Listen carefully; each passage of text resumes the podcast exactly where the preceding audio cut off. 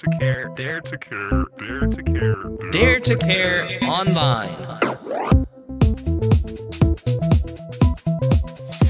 It's time for Dare to Care Online. 今日お話ししていただけるのは環境アクティビストの酒井勲さんです。勲さん、こんにちは。よろしくよろしくお願いします。どうも今日はよろしくお願いします。はい。あの早速なんですが、現在の活動について簡単に教えてください。はい。えっと、僕は、えー、もともとフライデース・フューチャーという、えー気候変動のため対策を求める若者の、えー運動で政策提言とかをしていたんですが、はい。えー今はそれと並行して、えー日本渋谷にまずは、えー気候変動対えー気候変動対策の、えータイムリミットを示す、えー時計を、えーはい設置する、まあ、クライメットコワークっていうあの気候時計を設置するプロジェクトを、えー行っています。おお、ありがとうございます。クライメットクはいあの今えっと、はいタイムリミットっていう言葉が出たんですけど、はいこ。れどういうことですか？ちょっと教えてください。はい、ちょっとこれがあの、まあ、詳しく言うとですねその、まあ、気候変動がまあ手遅れになってしまう、まあ、歯止めがいかなくなっていってしまうポイントだと言われている、まあ、1.5度の気温上昇の、えーまあ、それを防ぐためにですね大体これぐらいの CO2 を排出していいですよと、まあ、バケツがあったとしてバケツいっぱいを超えちゃダメですよっていう、まあ、量があるあの言われています。うんうん、それを今のままの CO2 の排出のペースであとどれぐらいで使い切ってしまうのかっていうのを示している、えー時計が、まあ、クライメットクロックです。で大体今あと7年と100、えー今な70とか80 80日ぐらいで、えーその気候変動のタイムリミットが来てしまうというようなことになってます。そうなんですね。待ったなしですね。はい、あのちなみにその、まあ、CO2 をこれだけ排出していいよっていうことだと思うんですけどそれを、まあじゃあ私たちの取り組みが間に合わなくてそれをはい。超えてしまうと、はい、今後どのようなことが起こると言われてるんですか？そうですね、あのまあ、1.5度を、まあ、例えば超えてしまって、あのまあ、それこそ CO2 が、えー排出し、まあ、し尽くしてしまった上で、えーまあ、気候変動が止まらなくなってしまうと、例えば、えーサンゴ、サンゴ礁は1.5度の気温上昇だと大体70、えっとまあ、1.5度の、まあ、ポイントまで到達してしまうまで残されたまあ CO2 の排出をまあ使い切ってしまうと、まあ、この1.5度到達してしまうとですね、あのまあ、例えば、えーティッピングポイントと言われているこの変化が止まらなくなってしまうポイントの、えー具体的な例としては、えー北極のえー氷がまあ溶けてしまうと。で溶けることによって、えー北極の氷は普通普段は太陽光、まあ、表面が白いので、うん太陽光を反射しているのが、えーまあ、溶けてしまって海水面が暗いのでより、えーき太陽光の熱を吸収しやすくなってしまうんですね。でそれによってもっと、えー海水温海水温が上がってまた氷が溶けてしまう、うんうんまあ、そういったどんどんどんどん変化が止まらなくなってしまうっていうようなことが、えーその1.5度を超えるとさらに起きていってしまうっていうことが、えー言われています。つまりその地球温暖化がさらにさらにはいさらに加速、加速加速加速してしいってしまう連鎖が、はこのティッピングポイントっていうのを超えると止まらなくなっちゃう、はい、つまりそういうことです。そして温暖化がもっともっともっともっと悪くなっちゃう。そうですね。で北極で起きたことが北極だけではなくてそれこそアマゾンの森林火災に影響を与えたりだとかアフリカで干ばつが起きることに影響を与えたりだとか、えー地球の気候は全部つながっているので一つの場所の変化が他に連鎖してつながっていくってことがもう起きてし起きてしまいかねないそういったことになっています。So we have to care for the climate あの大気のことをちゃんと.ケアしなくちゃいけないっていうことで、はい、あの climate clock を、えー、イサオさんはやってるってことなんですがよかったら、あのまあ、この climate clock を通してどんなことを目指してるのかあとこはいれってあの、まあ、国内だけの取り組みなんですか？それとも国際的なんですか？そのあたりも含めてはい。教えてください。はいえっと、このクライメットクロックはもともと世界中に、えー設置されていて今はニューヨーク、まあタイムズスクエアだったり、うん。えーグラスゴー、まあ、COP26 が開、まあ、気候変動の会議が開催されたイギリスのグラスゴーにだったり、えー韓国のソウルにも設置されていたりします。うんうんで、えっとまあ、それを日本に持ってきたいなってことで、えーまあ、なんでこれを特に僕はやりたいかなと思っていると、うんうんその今までこの気候変動アクションを2年間ぐらい僕はやってきたんですが、このまあ、オンラインではこの問題について学ぶ機会はあるけど、うんはい。日常の中で街で歩いているときにの気候変動のことをパッと気づける仕組みが今の日本にはないなってすごく思うんですね。それこそグラスゴーに僕が、えー気候変動の会議行った時に街中に気候変動の広告が溢れていたっていう。すごくやっぱ衝撃的で。はいはい。そういったところでやっぱ身近な日々の中からこの気候変動について触れるきっかけをどうにかして作りたいなっていうことを思って、うんえー僕たちはまあこのまず渋谷に今この小さいクライメットクロックを、えーいろんなところに置くっていうことを、えー実現したいなと思っています。でその実現のために、えー先月ですねあのクラウドファンディングを、えー実施して、えー1000万円を超える金額をのご支援を集めることができたのでそれを踏まえて、えーこれからさらに実行に移していきたいなと思っています。わお1000万円を超えたクラファン、すっごいですね。どうでした？やってみて。いやーもう本当に、なんていうんですかね、最初はマジで無謀な挑戦をしてしまったなっていうのをすごく感じていて、はい。あのいやーやっぱりその僕たちがあの挑戦した形がそのオール・ア・ナッシングっていううん。あのはい。1000万円目標入んないともう全額返金になってしまうっていうプロジェクトをやってたので、本当にもうバクバクで、すごいプレッシャー。その中でしかも、まあ、学生、まあ、学生4人で始めたプロジェクトではあるんですけど、はいはい。本当にその僕たちが集められるのかっていうこともすごく不安になりながらやっていたんですが、うん。ただやっぱり本当にその終わりにかけてですね、あの1週間でも500万ぐらい増えたみたいなこともあったりしてすごい。あの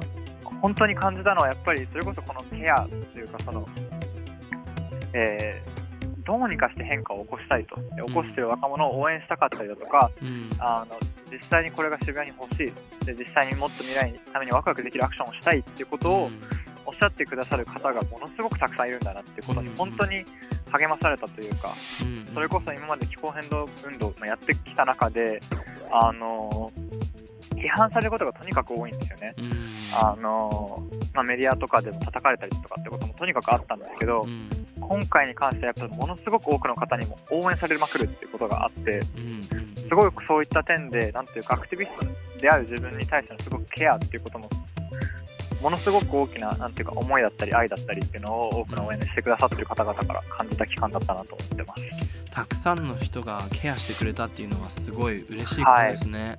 本当に嬉しかったですね。うん。あの学生4人で始めたっていうことなんですがちょっとチームについてよかったら教えてください、はい、えっと、まあ、今はちょっとだんだん増えてはいるんですけど、最初に始めたのは、えっと全員20歳以下で、えっとまあ、高校3年生の、えーナイハードミオと、うん。えー大学2年生、えー3人ですね、僕の他に、えー黒いむつみと、まあ、三島などか、えー他は僕以外3人全員あの女性なんですけど、はい。で、えっとまあ、始めて、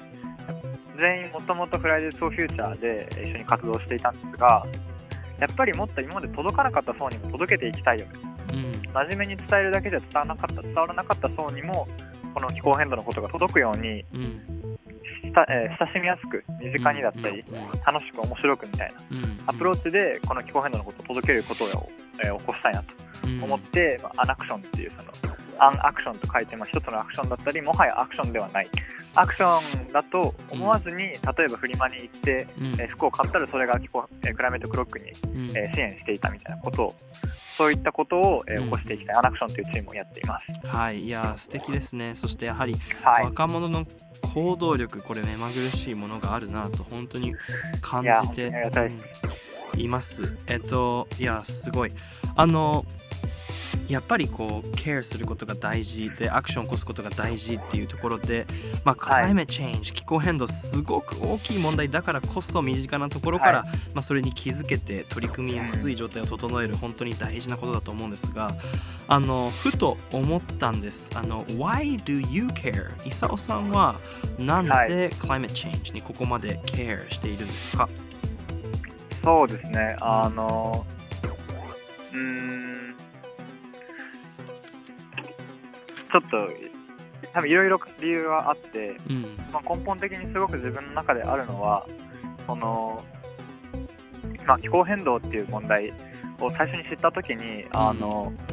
まあ、未来が、自分の未来が危機にさらされてるんだと。うん。あの良くなっていくと思ってた未来があのある意味陰り陰りが見えたというかうん。あの悪くなっていってしまうんじゃないかっていうことを思った時にあの、まあ、グレタのスピーチを聞いて2070年にも私は孫から怒られるかもしれない。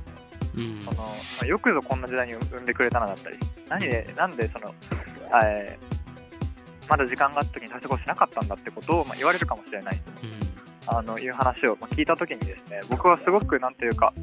あの今までの世代で受け継いできたなんかバトンを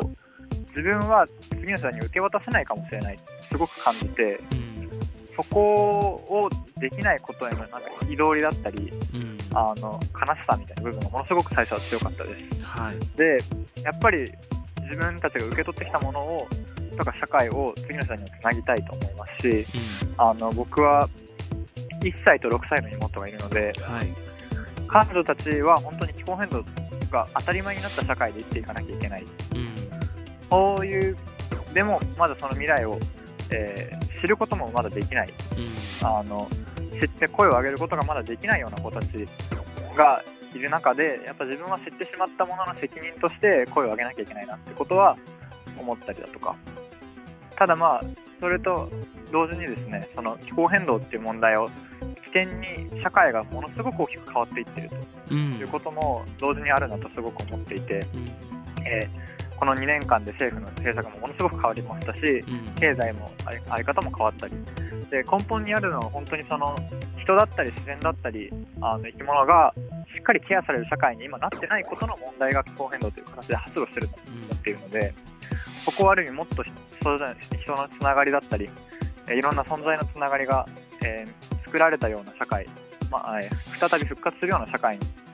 え作っていけるんじゃないかなとも思っています。うん、ありがとうございます。いや、本当にそうですよね。本来ケアされるべきところが今されてないというところを、まあ、あのできる限りのことで、えー今回、クライメットクっていう形であのケアがね、はしっかりと行き渡った世の中を作っていくっていうことなんですが、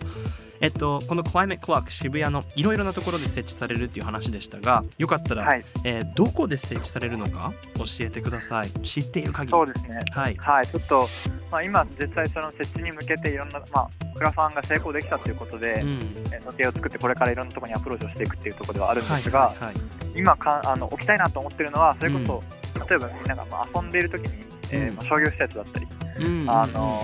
例えばトイレとかエレベーターホールとかで立ち止まってふって見かけたら、うん。なんだこの時計はうん思えるよううん。そういった仕組みだってそれこそ、まあ、これはまあ理想を言うとですねなんか例えば学校だったりとかうんうん。あの市役所とかだったりもあの置けたらやっぱり子どもたちが自分たちのあの未来をしっかり考えるきっかけにもなるんじゃないかなとかそういうことを考えています。はいじゃあ本当に至るところにですね、はいそうですね。うん、でそこで目をしてそこそれではい。クライメットクラークを目にして、まあ、そこから、まあ、アクションにつながっていくことを願って。はい。はいあの伊佐さんは大学生でいらっしゃるんですか？はい大学2年生です。あの大学ではどんなことを研究されてるんですか？はい、えっと、僕はアメリカの大学、あのインディアナ州にあるうん。すごく小さな、えーリベラルアーツの大学に行ってるんですが、はいはい。ここで僕は、えーそうですね、簡単に言うと、まあ、人間と自然の関係性とか、うん。えーエコロジーというような、えー学問をどうその、まあ、西洋中心的な考えではなく、うん。えー例えば僕は、まあ、私たちは東洋の、まあえー自然観を持ってると思うんですけどそういう東洋の自然観だったり、えー今まで抑圧されてきた人々の自然観をベースに、えー気候変動の問題、まあ、世界観をどう文化をアップデートできるのかっていうようなことを考えています。うんなんて言うんでしょうあ仏教的な視点であったりとかはやはりこう自然をケアするっていう視点が結構あったりするんですかね。本当にその今までやっぱり西洋の、まあ、自然観で、まあ、あの特に代表的なのはやはり人間が自然を支配するんだってことだだったり、まあ、搾取してもいいんだっていうようなことが、えー実際そういう認識があった上であの、まあ、自然だったり環境の搾取が行われてきたんだなと思っていてうん。ただそうではない例えば先住民族の方々の自然観に目を向けてみると、まあ、自然と人間はもはや親戚のようなうん。えー互いに、えー恵みを与え合うような関係性にある。でだから、まあ、尊敬を持って、えーあのケアをするんだっていうことがあの、まあ、多くの文化で見られているということを、まあ、実際そういうせ認識せ認識の上で世界を捉え直すっていうことが今改めて必要なんじゃないかな。うん。いろいろ思ったりして、まあ、実際それを踏まえていろんなところで例えばどういうふうに自然との関係性が築かれているのかなっていうことをあのそうですねいろいろ僕は大学で例えばラテンアメリカの脱植民地主義運動をしている人々のところから学んだりとかうん。っていうことをやったりしています。ありがとうございます。そういう意味では、はい。そのアジアにいる私たち日本にいる私たちは、まあ、自分たちのルーツを見直すことを通してその自然に care できるようになれるかもしれないんですかね。特にそのポテンシャルは大きいと思いますね。本当にその、えー八百万の神って今言われているように、日本人はもともと全てのものに神聖があると、神を見出して、敬って大切にしてきたということもあると思うので、でその感覚はまだ失われてないと思うんですね。うん。で実際そことある意味再びつなつながっていくだったりちょっと忘れかけていたことを思い出していくっていうことは新しい概念を入れていくってことだよりも全然やりやすいと思うのですごく日本人はポテンシャルがあるんじゃないかなとも思っていますありがとうございます。はい。あの Climate Clock 含めいろいろな care な形がありますが、えーはい。この大きな大きな気候変動 Climate Change という問題に対して私たちがこう身近なところから care する方法よかったら教えてもらえないでしょうか？そうですね。あの身近なところからケアする方法ですね。うんちょっとこれあどうどう何がいいかな？なんか いや、あの、な、なんだろうな。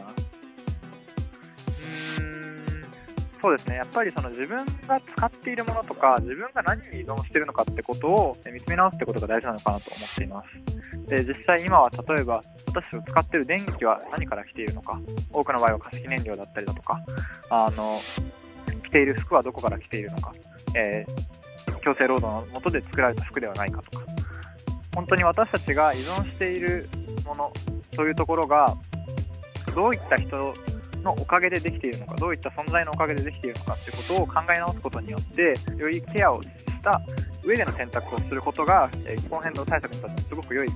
ことになると思っています。なので、まあ例えば、えー実際どういった人だったりどういったエネルギーをベースにした電気を買いたいのかとかどういった人が作ってる服を買いたいと思うのかとかえーそういったことを考えることがすごく必要にな大切なのかなと個人的には思っています。その先にですね本当にその顔が見える関係性になってしっかりと思いを伝え合うことであったりあの私たち自身もケアって言った時に、まあ、誰か特別なケアが必要な人が求めているものではなくて全ての人私たちは弱い存在であるしあのそれを踏まえた上で互いに痛み合い互いにケアをし合うっていうことが、えー、全ての関係性の中にも、え遠く遠く近く関わらず必要になってくるのかなと思っています。ありがとうございます。本当に今さはい。まざまなケアが、あの必要とされているんだなっていうのをですね、えーそして地球に対して特にケアがやはり今必要なんだなということに改めて気づくことができる内容でした、伊佐さん本当に今日はお時間ありがとうございました。はい、こちらこそありがとうございました。はい勉強も頑張ってください。Take care はい、楽しみます。最後まで聞いてくれてありがとうございました。このポッドキャストを楽しんでいただけたならぜひいいねシェアそしてサブスクお願いします。では次回もお楽しみに。